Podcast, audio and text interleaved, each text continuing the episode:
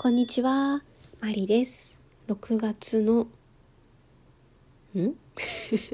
?6 月、えー19日土曜日の、えー夜の8時半頃に収録をしております。えー6月19日、えートークの日ですね、今日。はあえっと、今日はですね、私いいことがたくさんありましてですね、あの、だいぶウキウキした感じで喋っております。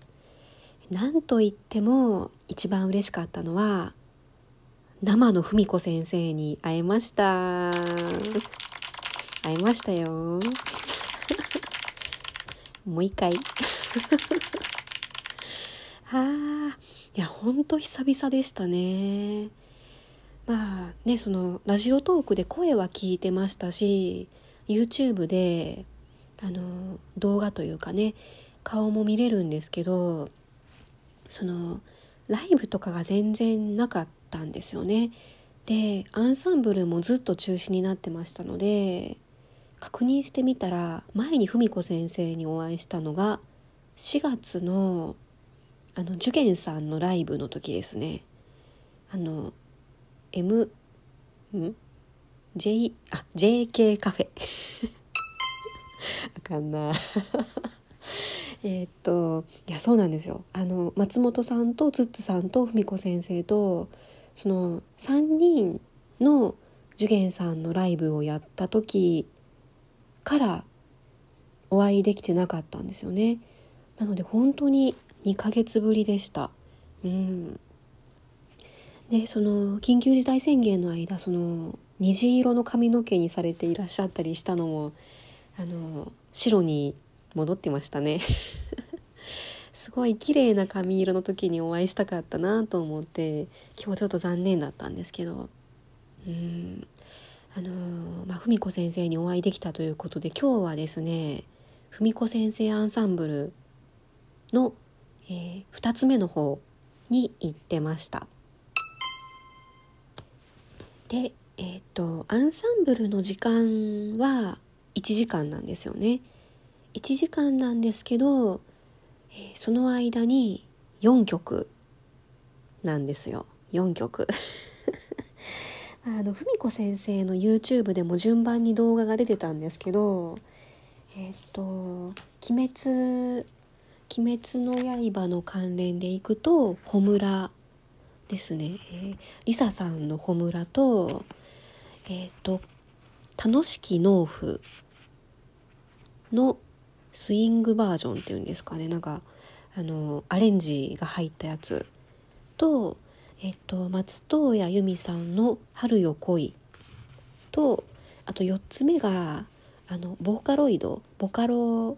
のえっ、とキングですね。うん、この4曲だったんですけどね。やてっきり1時間しかないからこの中の2曲ぐらいかなって高をくくってたんですけど 高をくくるなよっていう話なんですけどいやあのその楽器店に行ってねその私はあの前半後半とあるうちの後半のクラスだったわけなんですよね。であの前半の方で踏み込みのお姉様が参加してましたのでその部屋の入れ替えの時に挨拶して「どんな感じでしたか?」とかって聞いてたら「4曲ともやったよ」って言われてあ死んだあーうんいやー打ちのめされてきました 一応ねその4曲とも全部練習はしていったつもりつもりですよつもりなんですけどまあやっぱりあの一人で練習してるとその弾ける速さでやっちゃうんですよね。うんでたまにちょっと速い速いというかその指定された速さのメトロノームに合わせて弾いてみたりしてボロボロになってでまたゆっくりに戻すっていうなので今日そのアンサンブルに参加してみてこの曲最終的にはこれぐらいの速さでいきますよっていう感じで文子先生が曲をかけてくださったんですけどどれも結構早い。ついていける気がしない。でまたあの参加したら参加したであのダメだったところが分かるんですよね。その周りの人あの私バイオリンのセカンドセカンドパートなんですけどその同じパートを弾いている方と横で一緒に弾くんですよね。でああ入るの早かったなとか今の拍間違えたなとか音程おかしかったなとかうんやっぱりね気づくことが多いですね。であの私の横にですね中年の男性の方中年って失礼か。すいません。あの私よりは、うん、多分10歳とか15歳とかそれぐらいかな。あの年齢が上かなって思う感じの方がいらっしゃって。でその方が何て言うんですかねこう足でリズムを取るんですよ。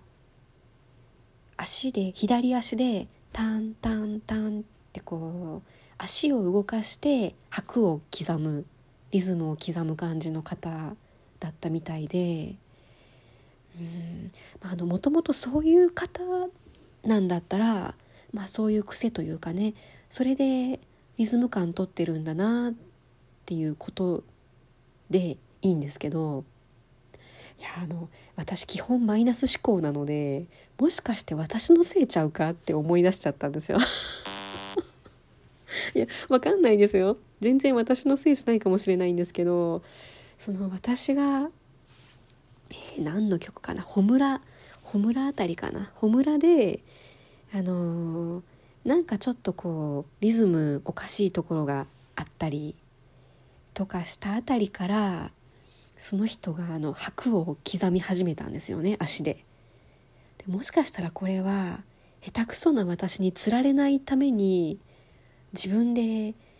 防御してるんじゃないかなって思っちゃったんですよね。でもしかしたら本当にそうかもしれないしそうじゃないかもしれないんですけどいやー何しか気まずかったです。まあねそのあのちょっと言い訳をすると前回のトークでも出してたんですけどねその初めて行く場所のえー、初めて降り立った駅。初めて降り立った駅の初めて行く音楽教室の初めて参加するアンサンブル。っていうことでなんかやっぱりそのちゃんとつけるかなとかあのどんな人がいるのかなとかどこかしらやっぱり緊張してた部分はあるんですよね。それがちょっとだけ言い訳です。でもやっぱりアンサンブルいいなって思いましたね。その誰と一緒に弾くかとかもちろんその気心知れた人と一緒に弾くのもすごい楽しいですね。そのもともと行ってるグランフロントの方のアンサンブルとかも踏み子組の方が同じクラスにいらっしゃって、まあ、その方とその始まる前とか終わった後とか話すのがすごい心待ちだったりっていうそういうのもあるんですけどやっぱりそのバイオリンを弾くそのこと自体がすごく楽しくてでやっぱりそのいろんな人と参加することであの自分のことがよくわかる、うん、周りの人を見ることでその良くも悪くも周りの人と比べることであ私ここがまだできてないなとかここはまだできてる方かなとか別に優劣をつけるわけではなくてその自分の得て増えてがこう明らかになるんですよね。で何度言ってもそれがあるんですよ。うん毎回毎回すごい勉強になるんですね。いや本当にあの今日はめっためただったので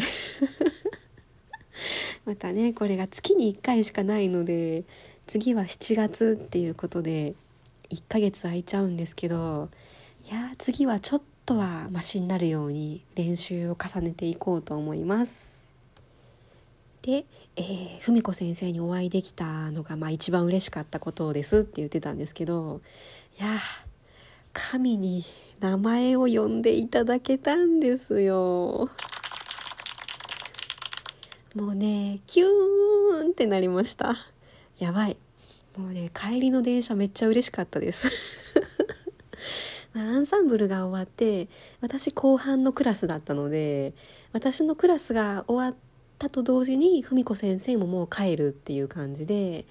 で私の方が一足先にそのスタジオを出て歩いてたんですけど後ろから文子先生が「マリさん」って呼んでくださったんですよ。やばい変態が。いやあの何度呼ばれても嬉しい。で振り返って文子先生とちょっとこう二言三言ぐらい話をしてで、まあ、そこで別れたんですけどね。いや嬉しい。であなんかもうもうなんか11分以上喋っちゃってるんですけど えともう一つの嬉しかったことをちょっと残りの1分弱で話そうと思います。えっとアンサンブルの前にレッスンに行ってたんですけどね、えー、なんとザイツのコンチェルト5番卒業しました。えー、っとまあ多分9大点なんですけどあのよく弾けてますということで合格をいただきましてで次進みましょうかって言ってくださってですね次はゴセックのガボットに行きます。ポジション移動が出てくるんですよね。スタートポジション頑張っていこうと思います。